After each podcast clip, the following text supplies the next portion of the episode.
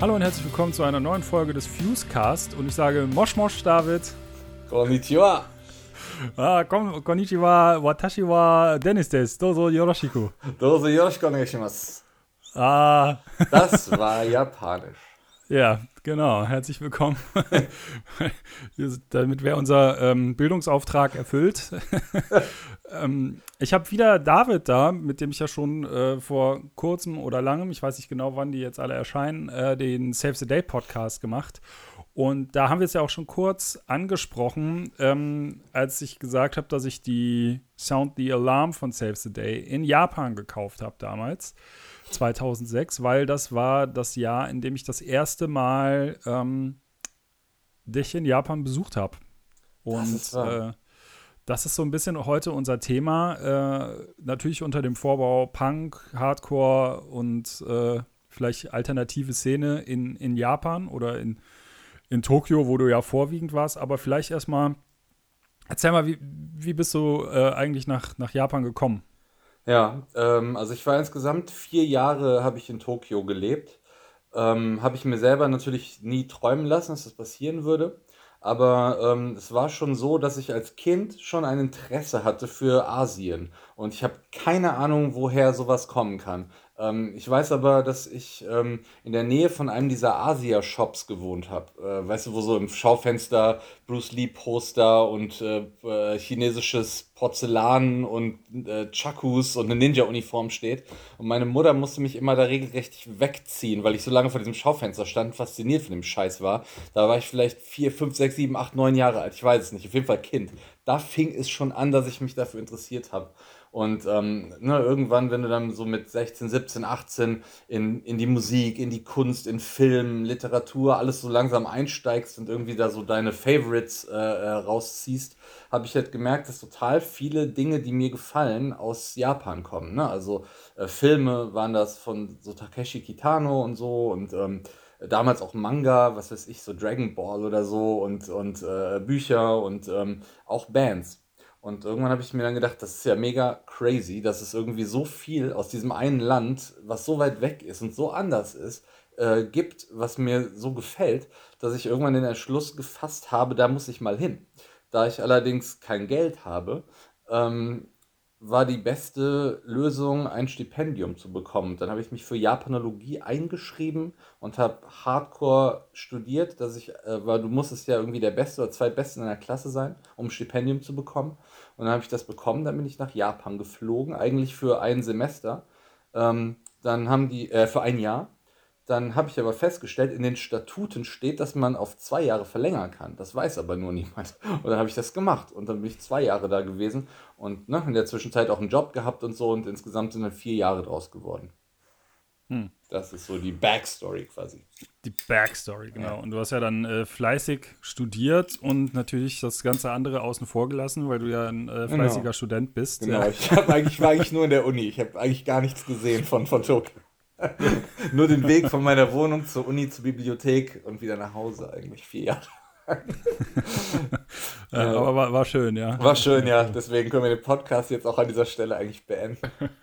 nee, ich habe hab natürlich äh, spätestens ab dem ähm, Ende des ersten Semesters bin ich eigentlich nicht mehr in die Uni gegangen, wenn man ehrlich ist, äh, sondern habe halt mein Leben gelebt. Und äh, Teil davon war äh, auch in, in einer ähm, Punk-Emo-Band gespielt zu haben, die damals The Great Circuiting hieß und ähm, mit der haben wir echt viele Shows gespielt und, und haben mit allen möglichen Bands in allen möglichen Konstellationen zusammengespielt und haben quasi so DIY-mäßig unser eigenes Ding da versucht auf die Beine zu stellen. Ähm, damit war ich halt irgendwie einen Großteil meiner äh, Freizeit beschäftigt, was halt irgendwie sehr interessant war, weil es halt natürlich ganz anders ablief, als es halt irgendwie hier ablaufen würde. Mhm. Weil du jetzt schon DIY äh, genannt hast, ist DIY so ein Ding in Japan? Also kann man das mit dem oder mit der Mentalität vergleichen, die viele Bands hierzulande und in den USA so vorleben? Äh, ist das ähnlich oder? Teilweise. Also es gibt die Szene, die auch DIY benutzt und sich, also den Begriff benutzt ne, und sich auf diese DIY-Vorbilder aus, aus Amerika oder so bezieht. Ähm, bei den meisten Bands ist es allerdings so, äh, eigentlich bei so gut wie allen Bands, dass die zwangsläufig DIY sind, weil ihnen halt niemand hilft, weil es keine Möglichkeit gibt, irgendwie mit seiner Band irgendwo hinzukommen, außer es selber zu machen.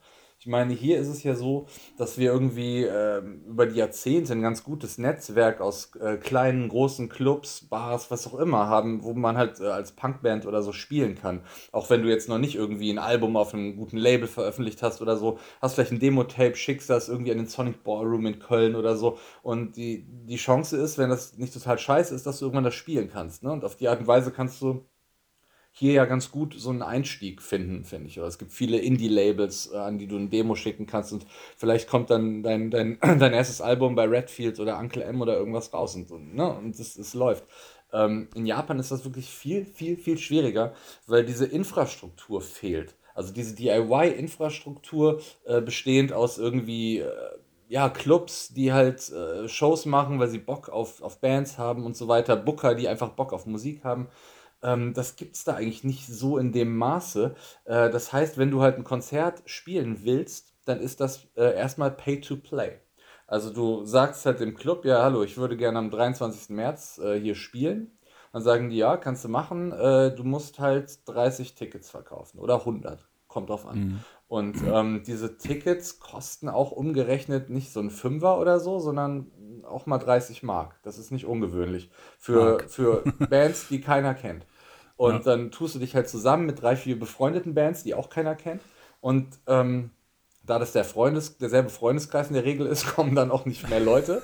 äh, und du bleibst halt am Ende auf deinem Geld sitzen. Also wir haben für jede Show am Anfang, keine Ahnung, umgerechnet pro Person 100 Euro draufgezahlt oder so. Das ist halt normal. Das ist halt, wenn du spielen willst, ist das halt das System. Und man kann sich halt vorstellen, als Student, der auch nicht viel Geld verdient oder so, dass es halt verdammt schwierig ist, unter den Umständen äh, zu spielen, spielen, spielen, besser werden, besser werden, besser werden und eine Struktur aufbauen. Und mhm. das alleine ist halt ein Riesenunterschied erstmal. Ist das ähm, so ein Tokio-spezifisches Ding oder äh, ich weiß jetzt nicht, wie weit du rausgekommen bist oder ähm, ist das in, weißt du von anderen Städten, dass es da irgendwie anders ist? Ich habe nie gehört von anderen Städten, dass es anders ist. Also da ich nur in mhm. Tokio gelebt habe, ist das natürlich das Einzige, worüber ich wirklich was sagen kann. Aber mhm. ähm, ich habe niemals gehört, dass es woanders anders wäre. Es hieß immer, in Japan ist es dieses System, gibt es dieses System. Und ähm, der äh, Gitarrist in meiner Band damals, der war Amerikaner, äh, ich, als, ich war Deutscher und der erste Schlagzeuger war auch Amerikaner, danach einer Japaner. Deswegen hatten wir so einen leicht anderen Input.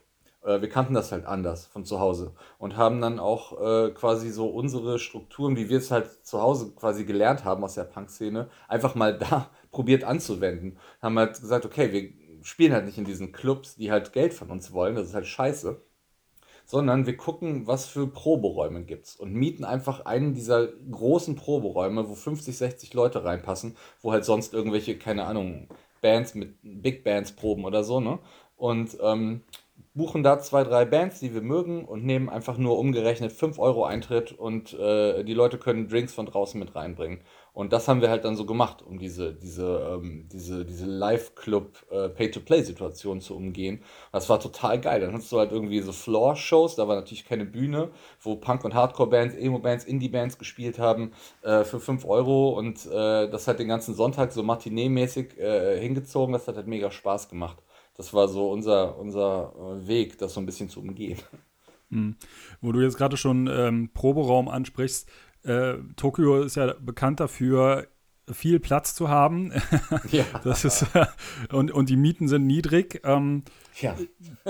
das heißt, äh, man hat eigentlich keinen ähm, man hat keinen eigenen Proberaum, nein, oder? Nein, nicht nur eigentlich. Niemand hat einen eigenen Proberaum. Es gibt, äh, also den, den Platz gibt es gar nicht. Wenn du einen Proberaum hättest, dann würdest du da drin wohnen. Ja, auf dem, also auf, auf unserem Proberaum, den wir mit Kampfsport hier in Köln haben, der ist äh, größer als meine, meine Wohnung in Japan gewesen. Ne? Und ähm, hm. äh, die äh, haben aber sehr, sehr, sehr viele Studios, in die man sich einbuchen kann zum Proben. Und das tatsächlich für einen sehr vernünftigen Preis. Also du kannst halt in so ein Studio gehen und da ist halt ein Raum mit einem sehr guten Schlagzeug, einer sehr guten Backline. Äh, du kannst sogar äh, Instrumente mieten. Also du brauchst noch nicht mal äh, deine Gitarre durch die halbe Stadt schleppen, durch die volle Bahn oder so. Sondern kannst einfach hingehen, ja, ich hätte gern die Gibson SG oder was auch immer, die da hängt und dann hast du die für, keine Ahnung, ey, 2 Euro pro Probe oder so. Das ist halt nichts, ne? Und ähm, ja, du, du mietest hier halt diese Studios ein, da gibt es so viele von, da gibt es in jedem Stadtteil drei, vier, also das ist nie ausgebucht oder so. Du kriegst immer locker, wenn du proben willst, einen Raum, der unterscheidet sich auch in Größe und, und Equipment, Ausstattung. Manch, manche dieser Räume haben sogar so kleine Recording-Stationen und so, kannst du so ein bisschen Demos aufnehmen. Ähm, so probt man da. Und äh, viele, viele Bands, auch, auch Bands, die halt echt schon seit, seit Jahren da Konzerte spielen und am Start sind, äh, besitzen auch gar keine eigenen Amps oder Top-Teile oder so. Weil auch wenn du in diesen Pay-to-Play-Clubs spielst, da steht halt alles. Da steht eine komplette Backline, da stehen verschiedene Gitarren-Amps, Boxen, die du dir so zusammenstellen kannst, wie du Lust hast.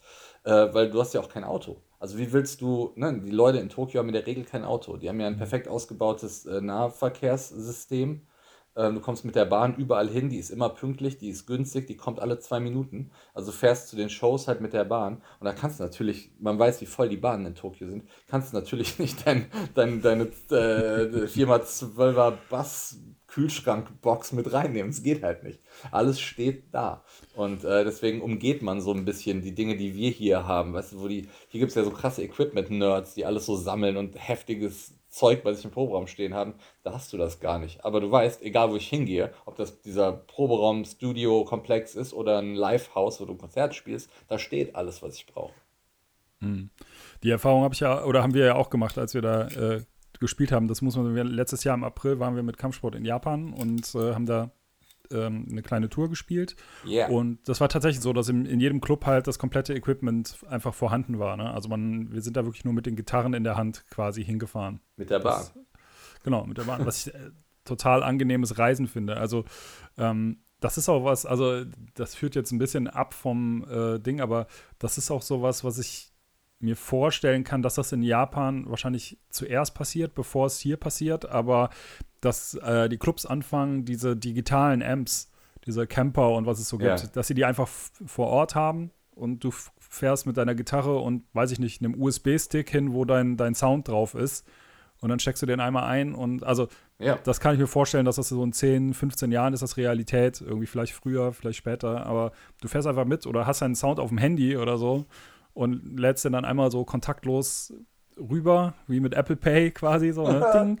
Und äh, dann hast du deinen Gitarrensound da drauf oder deinen Basssound oder so. Das, klingt, äh, klingt wie eine Dystopie des Punkrock. Allerdings, wer schon mal im Rosenkeller Jena gespielt hat und äh, den Ladeweg kennt, der da 80 steile Treppen runtergeht, wo man eigentlich so gelernt hat, Bergsteiger für sein muss, um, um die zu erklimmen. Und das halt mit einem Verstärker auf dem Rücken. Äh, da weiß man, manchmal ist es auch geil, weniger rumzuschleppen. Ja, ja es, äh, das kam mir mal irgendwann so, dass das eigentlich so das wäre doch eigentlich, wäre das gar nicht so verkehrt, aber ich. Kann schon sein, dass das die Zukunft wird. Ich könnte mir das auch vorstellen, so, aber äh, ich glaube, das muss noch einige, einige Hürden gibt es da, glaube ich, noch so ja, zu, ja, zu überspringen. Ne? Ich kann es mir zum Beispiel gar nicht vorstellen, aber äh, ja, ich glaube, so in zwei Generationen, da werden die Leute sagen, was, die haben damals immer diese schweren Amps mit zu Konzerten genommen, spinnen die, was war los mit denen? ja, ja, das denke ich, äh, das könnte gut passieren. ähm, Lass uns mal so ein bisschen auf, das, auf dieses Szene-Ding eingehen. Du hast jetzt gesagt, äh, so deine Band bestand erstmal nur aus, äh, aus Gaijins, ja. aus Ausländern ja. quasi in Japan. Ja. Ähm, äh, später hattet ihr dann ja auch einen äh, gebürtigen Japaner irgendwie als Schlagzeuger. Mehrere, ja. Wir haben Oder wie, bei, wie, wie bei Kampfsport fast bei jedem Konzert einen neuen Schlagzeuger gehabt.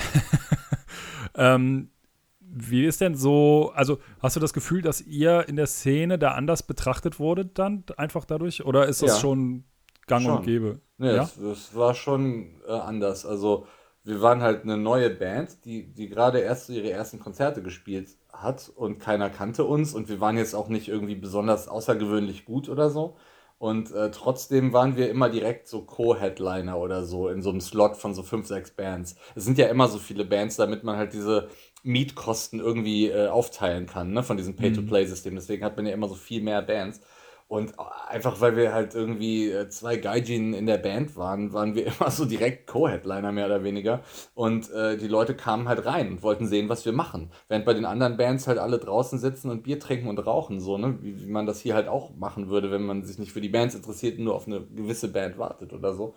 Bei uns waren die immer da und waren dann auch so vor der Bühne und, und haben halt irgendwie gedanced und so. Und ähm, man hat schon gemerkt, das ist ein Ausländerbonus, den wir da hatten. Das war. Ähm, Also, wir waren bestimmt auch keine schlechte Band. Also, also konnten alle echt ganz gut spielen und, und äh, Songs schreiben und so, aber wir waren auf keinen Fall besser als die anderen Bands. Ähm, aber bei denen war viel weniger los. Da hat man schon gemerkt, ah, krass, das ist. Äh, so weiß man ja, wie das hier ist, wenn Ami-Bands in Deutschland auf Tour sind. Dann haben die erstmal den Ami-Band-Bonus. Und ähm, den hatten wir da. ähm, wenn du jetzt, ähm, also dieses ich glaube, ich kann mich an eine Geschichte erinnern, die du mal erzählt hast, ähm, dass da auch so Leute kamen, die deine alte Band aus Deutschland kannten und ja. dann irgendwie ganz andere Musik erwartet haben. Ne? Ja, das war eigentlich ziemlich geil. Ich hatte halt ähm, äh, Mitte der 90er äh, eine Hardcore-Band, Vegan Straight Edge Death Metal Band namens Insurrection. Wir haben auf Life Force Records unsere CD rausgebracht, also echt sehr früh, als Life Force Records auch noch echt ein kleines Label war. Und äh, uns gab es auch nur irgendwie so zwei, drei Jahre und ähm, weil wir waren alle noch auf der, auf der Schule, ne, so Highschool-mäßig, also Gymnasium. Und äh, als dann halt äh, die Schule vorbei war, sind wir auch alle in verschiedene Städte gezogen zum Studieren, was weiß ich, dann war die Band auch vorbei. Also wir hatten echt einen kurzen, eine kurze Phase nur und haben auch nur eine Handvoll Konzerte gespielt in der Zeit. Und das war's, und zwar vor dem Internet. Und als ich dann in Japan war und auf Konzerten war und Kontakt zur Hardcore-Szene äh, aufgebaut habe und so, ähm, hat irgendwie einer äh, meiner japanischen Freunde rausgefunden, dass ich bei Insurrection gesungen habe. Und hat, hat mich gefragt, ob ich das bin. Und ich war natürlich komplett geschockt. Also, selbst wenn mich in Deutschland jemand fragen würde, ob ich bei Insurrection war, würde ich sagen, bist du wahnsinnig, woher weißt du das? Dass in, in Japan jemand das wusste, fand ich mega crazy. Und als der das dann, als ich das dann bestätigt habe und der das seinen Freunden erzählt hat und so, stellte sich halt raus, dass da alle Leute, die diesen metallischen Vegan Straight Edge Hardcore Mitte der 90er irgendwie gehört haben, auch Insurrection gehört haben. Was mega crazy war, ich dadurch ultra viele Leute kennengelernt habe auf, auf einen Schlag, die halt irgendwie äh, das total crazy fanden, dass der Typ von dieser Band in Tokio lebt und Japanisch spricht und so. Und ähm, ja, äh, eine dieser Konzerte, die wir selbst veranstaltet haben, in so einem Proberaum, den wir dafür gemietet haben, habe ich dann einfach so die Jungs von den Bands da angehauen. Das waren so Crystal Lake und so. Crystal Lake kennst du, glaube ich, auch, ne? Die hatte die Klar, Fuse. Große Band mittlerweile. Genau, inzwischen große Band. Damals waren die auch schon jemand, aber noch nicht so wie jetzt. Aber es, man hat schon gemerkt, professionelle Band, ganz anders als wir, ne? Mhm. Ähm, und äh, ja, ich habe einfach die alle gefragt, ey, habt ihr Bock zu spielen so? Und dann äh, haben da Crystal Lake gespielt, meine Band hat gespielt, äh, ein, zwei Emo-Bands und, und äh, noch eine andere Hardcore-Band aus dem Crystal Lake-Umfeld, also ein wild gemischtes Ding, wo man sagen muss, das ist bei diesen japanischen Shows immer so. Das ist nicht so genrefixiert wie bei uns, dass irgendwie acht Metalcore-Bands hintereinander spielen, sondern es ist vollkommen normal, dass eine Indie-Band mit einer Rockabilly-Band, einer Punk-Band, einer Emo-Band zusammenspielt. Und äh, ja, da haben wir halt mit Crystal Lake gespielt und äh, die haben dann halt gedacht, ja, jetzt kommt halt die Band von dem Typ von Insurrection und da haben wir halt so Emo gemacht und dann waren die, glaube ich, ein bisschen enttäuscht. Ehrlich gesagt. Aber haben sie nicht gesagt, die waren nett. oh Mann, ey. Ähm, aber wo wir gerade, weil du sagtest, das war so eine professionelle Band und das ist ja auch jetzt eine Band, die äh, weltweit tourt und bekannt ist und so. Ähm, ja. Wie ist denn so so allgemein so dein Eindruck von, von japanischen Bands bei diesen Shows gewesen? Also du hast ja dann wahrscheinlich relativ viele mhm. Bands gesehen. Ähm, ja. Wie war da so, sag ich mal, das, das, ja, ich will nicht sagen Qualitätslevel, aber ähm, ist das so kann vergleichbar? Man, kann man sagen, kann man sagen. Ja. Finde ich nämlich ganz interessant, weil ich finde, das Qualitätslevel ist, ist entschieden höher als bei uns. Also die Leute, die da in Bands spielen, äh, die können in der Regel ihr Instrument besser spielen als die meisten Leute, mit denen ich hier zusammengespielt habe oder die ich hier in Bands spielen sehe. Also das technische Vermögen ist extrem hoch. Ich weiß nicht, ob das an irgendeiner Mentalitätsgeschichte liegt oder so, dass, dass die halt einfach mehr üben und, und perfektionistischer sind. Aber man merkt es, dass, dass egal wie klein die Schimmelband ist, die Leute sind immer mega fit an ihren Instrumenten. Und das ist mir damals schon aufgefallen. Chris Lake ist ja ein gutes Beispiel dafür. Die, die, die sind ja unfassbar gut in dem, was sie machen. Oder auch Envy oder so, ne? Bekannte japanische mhm. Band. Äh, oder damals die, die, diese Emo-Band Husking Bee oder so, ne? Die, die ja irgendwie äh, dann, äh, auf, äh, von dem Jimmy Eat World Produzenten produziert wurden und so. Die, die spielen alle auf einem sehr hohen Niveau. Und auch, auch echt kleinere Bands, die keiner jemals kennenlernen wird, ähm, sind spielerisch immer sehr, sehr gut. Also das ist mir echt aufgefallen, dass das Niveau extrem, extrem hoch ist und dass die eigentlich alle besser spielen konnten als wir. Ähm, wir mussten das dann halt irgendwie ausgleichen durch, durch, durch weiß ich nicht, anarchische Energie auf der Bühne. Äh, auch, auch durch, durch äh, ja, den, den Willen, mal was zu zerstören oder so, mal irgendwas umzuwerfen, irg irgendwas kaputt zu machen. Das, was die halt wiederum weniger machen. Ähm, so musste man halt irgendwie ausgleichen. Und ähm, das ist aber echt wahr. Also die, die, haben, die haben ein sehr, sehr hohes Niveau im Durchschnitt. Ja, die Bands, ja. Sind ähm, aber auch oft komisch. Ne? Die haben halt eine andere musikalische Erziehung als wir. Die, die hören halt auch andere Bands. Die wachsen nicht nur mit den westlichen Bands auf, sondern auch mit japanischen Bands, traditionelleren japanischen Bands, die einen anderen Klang haben als unsere Bands. Eine andere Art von, von ähm, Songwriting, Akkordkombinationen und so weiter. Ähm, ich weiß das noch, weil ich war ähm, neulich mal hier bei mir, bevor diese ganze, ganze Corona-Nummer losging. Da war der Felix von Adam Angst hier und wir haben Bier getrunken und haben Musik gehört. Und dann habe ich dem so eins, zwei meiner Lieblingsjapanischen Bands vorgespielt.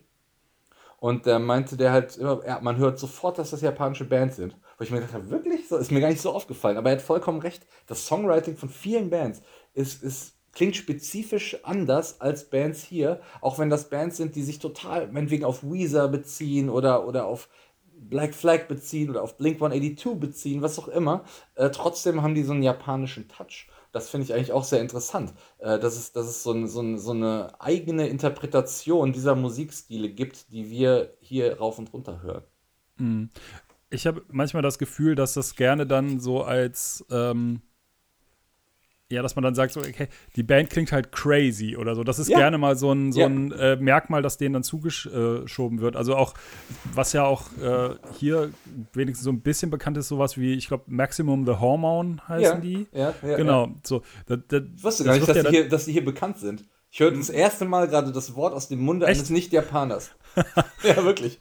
Ich glaube aber, die sind tatsächlich auch hierzulande nur bekannt für ihre bekloppten Videos und so, oh. also für, für so, ja, für diesen Crazy-Kram. Yeah. Ne? Also, yeah. ich meine, es gibt ja auch dieses crazy ba äh, Japanese Batshit. Zeug irgendwie, ne? Also, das ja. ist ja so ein, so ein äh, geflügeltes Wort mittlerweile, glaube ich. Ähm, für diesen ganzen, ja, also Anime und äh, also diese ganze leicht verrückte also für unsere Augen oder für ja. unser Empfinden verrücktes Ding irgendwie. Ja. Ne? Also äh, in Europa kommt niemand auf die Idee, sich einen, einen riesen äh, Roboter irgendwie mitten in die Stadt zu stellen, so ein Gundam-Ding oder so, ne? Nee.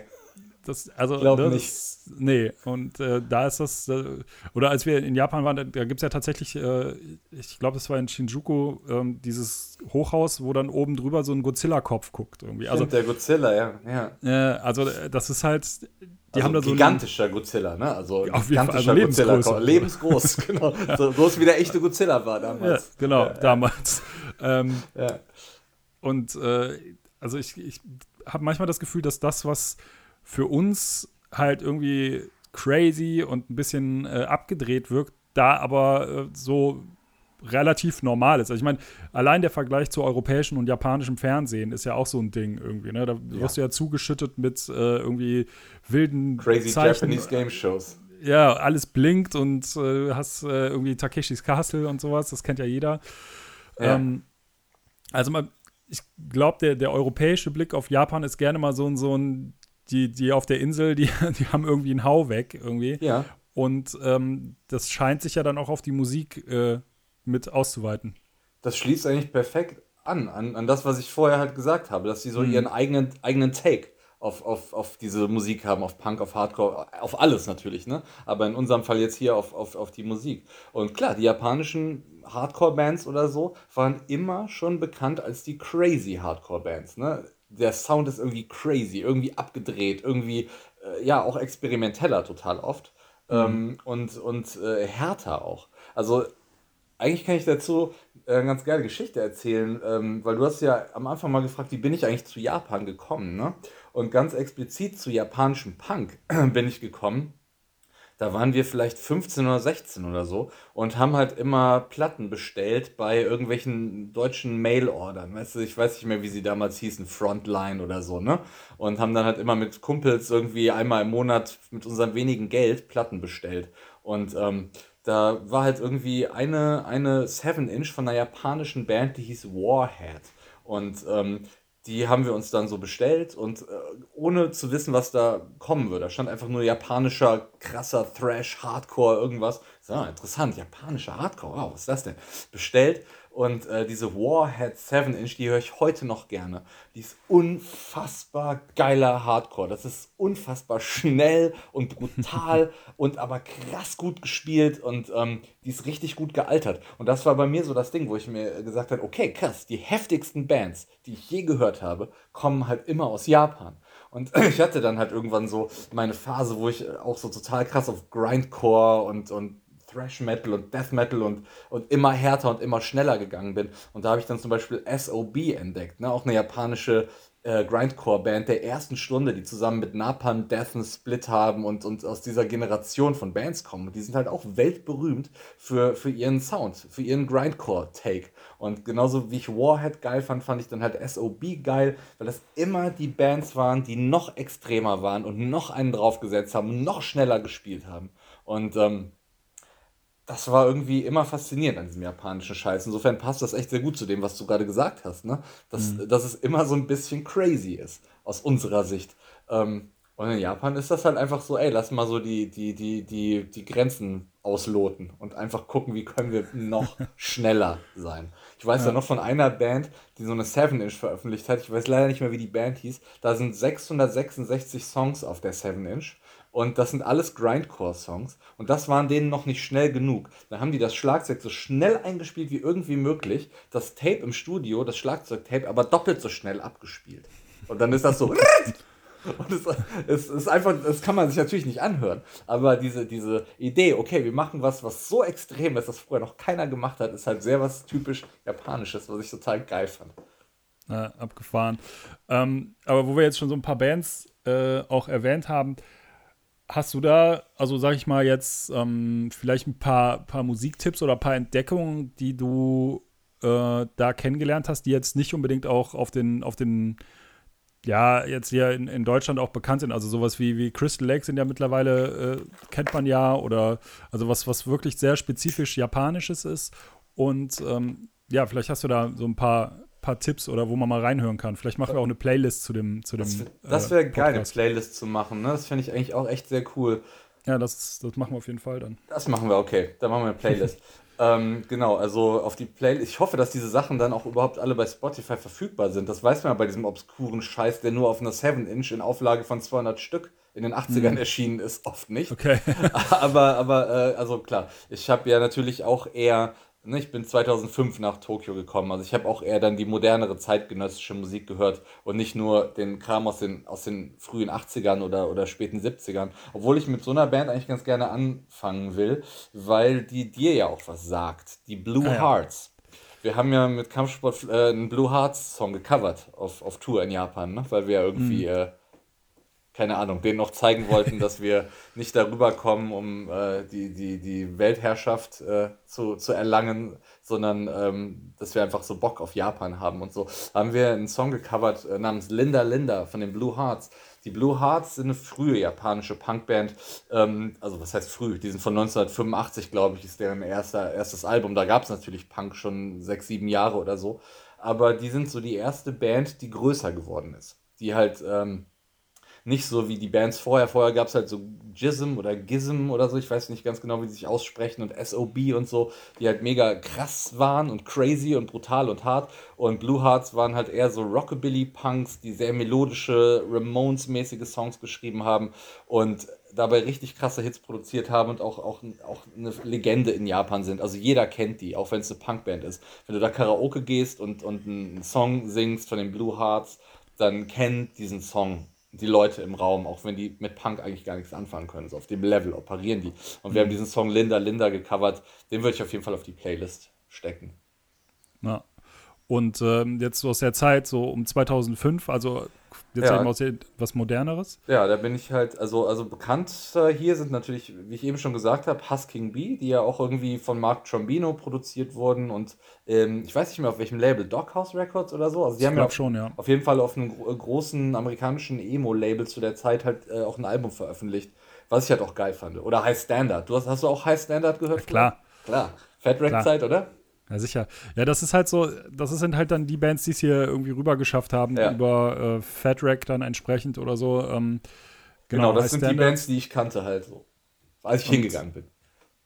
Genau, ja, und äh, ich glaube, Ken, Ken Yokohama Ken heißt Yokoyama der? heißt der. Yokoyama. Der Sänger von denen, ja. Genau, der macht ja jetzt noch, äh, das ist, glaube ich, auch eine große Nummer da, ne? Ja, der ist eine große Nummer, der spielt auch richtig große Dinger. Der macht jetzt halt so, äh, ja, ich, also Akustik, also er spielt schon so mal Akustikgitarre, aber auch mit Band und so. Das ist schon noch immer punkig, aber halt. Also der, der japanische Frank Turner. ja, so ähnlich. Wäre Frank Turner mal früher bei NoFX gewesen, dann ja. ja, gut, der hatte ja eine Hardcore-Band. So stimmt, daher. ja, stimmt, stimmt. Brilliant Dead. Ja, stimmt. Ja, genau. Ja. Ähm, genau, ja, ich bin dann halt 2005 nach Japan gekommen und äh, kannte jetzt auch nur die, die Bands, die wir gerade so erwähnt haben, High Standard, Husking Bee und so. Und habe mich da natürlich so schnell es ging irgendwie da reingefuchst. Und ähm, was ich ziemlich schnell äh, entdeckt habe, ist, dass es da ein Label gibt namens Pizza of Death Records. Pizza des Todes. Was Natürlich. für ein brillanter Name für ein Label. Pizza of Death. Und ähm, ich äh, habe so ziemlich alles, was Pizza of Death veröffentlicht hat, fand ich geil. Das war halt sehr, sehr gute frühe Entdeckung äh, da, dass es dieses Label gibt, hat mir halt irgendwer verraten und dann habe ich mich da durch den Back-Katalog gehört und ähm, fand vor allem, also High Standard waren früher übrigens auch bei äh, äh Pizza of Death und äh, ah, okay. Ken, Ken Yokoyama auch. Also, mhm. also ne, das ist nach wie vor ein Label, was voll am Start ist auch. Und ähm, da äh, gab es dann eine Band, die hießen Come Back My Daughters. Und das ist so Get Up Kids, ja, Get Up Kids mäßiger Emo. Manchmal muss man über diese Namen leicht hinweg gucken, weil äh, Englisch ähm, für Japaner eine sehr viel fremdere Sprache ist als für uns. Ne, wie man an den Bandnamen eben Maximum The Hormone ja. schon auch erkennen kann, so was ist das, was soll das? Maximum the Hormone. Aber ist okay, ist so, ne? muss, man halt, muss man halt anders sehen. So wie, wie viele von uns können gut Japanisch sprechen. Ne? So. Ja, und ja. und ähm, die äh, haben, genau, Come Back My Daughters äh, war so eine der ersten CDs, die ich da gehört habe. Und das ist ja so Get Up Kids mäßig, ne? Japanische Get Up Kids. Und wirklich eine fantastische Band auf ganz hohem Niveau. Und äh, die Songs waren super geil, habe ich gehört. Und ähm, ich habe dann auch äh, Pizza of Death weiter halt immer verfolgt, was die noch gemacht haben. Und gerade jetzt, 2020, also vor, weiß ich nicht, vor ein paar Wochen oder so, ist erst her, äh, hat eine Band äh, eine neue Platte veröffentlicht. Country Yard heißt diese Band. Und ähm, das ist super geiler Melodic Punk mit ein bisschen Emo, auch wieder mit dieser leicht komischen japanischen Art des Songwritings, die einfach für unsere Ohren manchmal so ein bisschen ähm, äh, ja, fremd klingt, würde ich sagen, was aber halt interessant ist, ne? Weil irgendwie, wenn du halt hier diese ganzen Fat Rack Bands nimmst, so, die klingen dann ja doch alle mehr oder weniger gleich. Ähm, diese japanischen Bands sind dann halt eben nochmal für uns, für unsere Ohren irgendwie anders und neuartig. Und äh, äh, Country Yard waren so eine Band, die ich gerade gehört habe, wo ich wirklich gesagt habe, ach geil, dass es halt sowas nach wie vor gibt, ne? Die habe ich halt richtig abgefeiert. Ähm, dann äh, eine, eine der für mich besten Bands aus Japan, ähm, nicht nur eine der besten Bands aus Japan, sondern auch generell eine der besten Bands sind Buddhist Son. Hast du von denen zufällig mal gehört? Nee, das äh, sagt mir nichts. Das ist eine, ähm, eine, eine, klassische Emo-Band. Also in, in diese Richtung von Mineral, ein bisschen Richtung Elliot, so, so dieser, dieser Mid-90s Emo-Style. Und ähm, mhm. die haben halt äh, mehrere Alben. Das letzte ist, glaube ich, von 2006 oder 2007. Das heißt, das hat auch irgendeinen Titel, der komplett falsches Englisch ist. Ähm, irgendwas mit Slow Dance und bla bla bla. Und das ist ein fantastisches Album. Das, das ist so gut, äh, wie, wie der singen kann und was der für Harmonien macht, ähm, dass diese Band äh, es echt verdient hätte, riesengroß zu werden. Aber die sind halt auch mit beiden Beinen in der Hardcore-Szene, in der Emo-Szene und haben es nie darauf angelegt. Die spielen immer noch Shows, die touren auch viel in China und so. Also die verlassen auch Japan, die haben auch in China eine riesen, riesen Fanszene. Und ähm, was so melodische, sphärische, langsame Emo-Songs angeht, äh, mit fantastischen Melodien, fantastischen Harmonien, äh, sind Buddhist Son für mich so eine, eine der Bands. Ähm, Freue ich mich schon, wenn wir die auf die Playlist packen und, und Leute die hören, weil das ist, glaube ich, auch so eine Band, die würde man sonst gar nicht entdecken.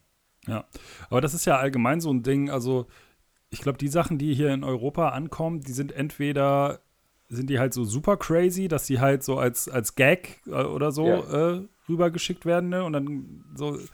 Äh, oder aber das sind dann halt Bands, die sich sehr dem europäischen Markt anpassen. Also sowas wie Crystal Lake sind ja jetzt nicht, äh, also so, so eine Band könnte auch aus den USA oder aus Australien oder so kommen. So. Und das ist jetzt nicht, ähm, die haben zwar noch, schon noch ihren, ihren Flavor, sag ich mal, mhm. aber das ist jetzt nicht, dass du äh, das anhörst und sagst, ja, okay, das sind Japaner, eindeutig, ne, so, also. Stimmt, stimmt. So, und ähm, woran liegt das, dass da so, so wenig irgendwie, ähm, ja, nach Übersee dann kommt aus, aus Japan? Ich glaube, dass das Hauptproblem ist die Sprache, ne? Also, mhm. ähm, ja, ja, ja, Japanisch äh, ist ja kein Buchstabenalphabet, wie wir es haben, sondern ein Silbenalphabet. Also da gibt es keine zwei Konsonanten hintereinander. Wenn zwei Konsonanten hintereinander folgen, da kommt immer so ein U-Sound dazwischen. Deswegen heißt irgendwie Sunglasses oder so Sangurasu.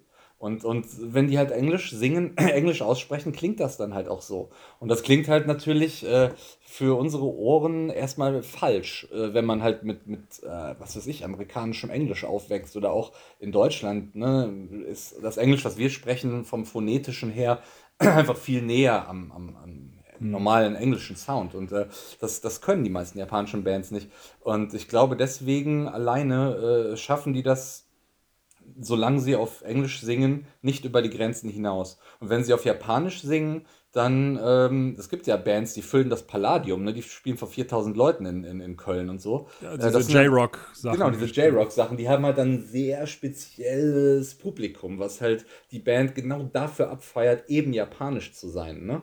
Und ähm, dazwischen gibt es halt nicht so viel. Also es gibt da, fällt mir jetzt ein, eine Band, die heißt L Garden, ähm, das sind halt ganz safe die japanischen Blink. Die machen halt den Sound von Blink 182. Der Sänger klingt wie Tom DeLong, der äh, intoniert so kalifornisch wie, wie Tom DeLong. Äh, der hat nämlich auch mal irgendwie im, in Amerika gearbeitet für ein, zwei Jahre. Und wenn mhm. der macht noch immer Fehler und die Grammatik ist weird und so, aber es klingt für unsere Ohren wie das Englisch, was wir gewöhnt sind. Und von denen, ich hoffe, die gibt es bei Spotify, dann würde ich auf jeden Fall auch Songs auf die Playlist machen, weil wenn man so Blink mag und Pop-Punk mag, sind Elgarden, die stehen denen in nichts nach. Also die sind halt echt genauso gut. Das ist halt eine fantastische Band, die ist großartig. Ähm, es gibt halt eine weitere Band, die ich halt unbedingt erwähnen möchte, weil ähm, das ist nicht nur die beste japanische Band für mich, sondern auch eine der besten Bands der Welt und aller Zeiten. Und das sind, äh, die heißen Ginnan Boys. Äh, also Ginnan Boys geschrieben auf, auf äh, unsere Schrift. Und ähm, das ist eine absolut fantastische Band und die ist meiner Meinung nach sehr japanisch, weil die äh, sich quasi an nichts halten, an was sich eine Band hier halten würde, wenn sie erfolgreich werden will oder wenn sie halt irgendwie einen Sound kreieren will. Äh, Gangnam Boys ging äh, hervor aus einer Pop-Punk-Band namens Going Steady. Going Steady waren schon am Start, die haben halt noch so relativ normalen Fat-Rack Pop-Punk gemacht. So ähm, ja, Ende der 90er, Anfang der Nuller Jahre ungefähr. Ähm, die haben sich dann irgendwann aufgelöst und ein paar Mitglieder ausgetauscht und sich als Gingnam Boys neu gegründet. Und ähm, ich bin nach Japan gekommen, glücklicherweise in dem Jahr, wo Gingnam Boys auf den Plan traten und ihre ersten beiden Alben veröffentlicht haben. Die habe ich von einem Freund bekommen und meinte, hier, du magst Punk, check das mal aus. Und da war ich sofort in love. Also ich konnte halt nicht fassen, wie gut diese beiden Alben waren. Und das sind halt zwei Alben, die haben sie zeitgleich veröffentlicht. Also da, die, die Idee alleine, zwei Alben zeitgleich zu veröffentlichen. Und jedes dieser Alben ist, glaube ich, über 70 Minuten lang. Also die haben einfach mal 140 Minuten Musik zeitgleich veröffentlicht. Und ähm, da die Musik ist so unterschiedlich auf diesen Platten. Ähm, da sind Songs drauf, die sind eine Minute lang und klingen irgendwie nach äh, einer vollkommen durchgeknallten Version von Black Flag und Minor Threat. Also schnell, aggressiv, geschrien, äh, komplett durchgeknallt. Und später äh, kommt ein zehnminütiger Folk-Song mit unfassbaren Harmonien, ganz ruhig, ganz langsam, ähm, so gut geschrieben, dass Bob Dylan und alle sich die Finger danach geleckt hätten. Und das auf demselben Album. Und dann der nächste Song ist vielleicht wieder einer, ähm, der, der klingt wie Lifetime oder so. Ist ein schneller, Abtempo-Hardcore-Song. Und ähm, die schaffen es, über diese zwei Alben, über diese extrem lange Distanz, nicht einen Song zu haben, der auch nur mittelmäßig ist. Alle sind unfassbar gut, egal welches Genre. Egal ob Punk, Hardcore, äh, Weezer-mäßig, äh, Folk, alles, was sie machen, ist halt perfekt. Und ähm, alles auf Japanisch, also die singen halt nicht auf Englisch oder so. Ähm, orientieren sich aber an ihren Vorbilder und, äh, Vorbildern und das sind halt alles, alles Ami-Bands. Das sind halt Weezer vor allem sind ein großes Vorbild und, und Buzzcocks äh, ähm, ist ein Vorbild, äh, Minor Threat ist ein Vorbild und irgendwie in der Mitte all dieser Bands sind Gangnam Boys. Und ähm, das ist halt in all diesen Jahren, in denen ich so Musik höre und Musik sammle und großer Fan von Musik bin, etwas, was mir vorher und nachher nie wieder begegnet ist. Eine Band, die so rund ist und so perfekt ist, dabei aber vollkommen anarchisch, auf alle Regeln scheißt. Äh, die, die Produktion ist komplett krachig und, und das, das ist kein, keine klassische gute Produktion. Aber du merkst, das macht Sinn und die haben sich Gedanken gemacht.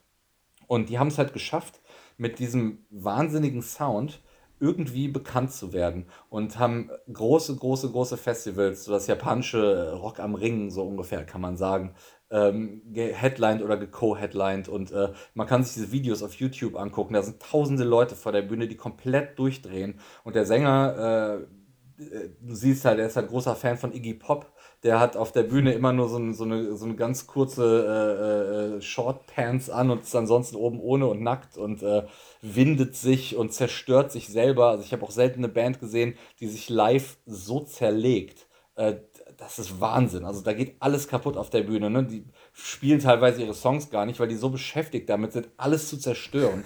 Und äh, das ist einfach, einfach was, was, ich, was, was mir die Band noch viel näher gebracht hat, weil die so anarchisch sind.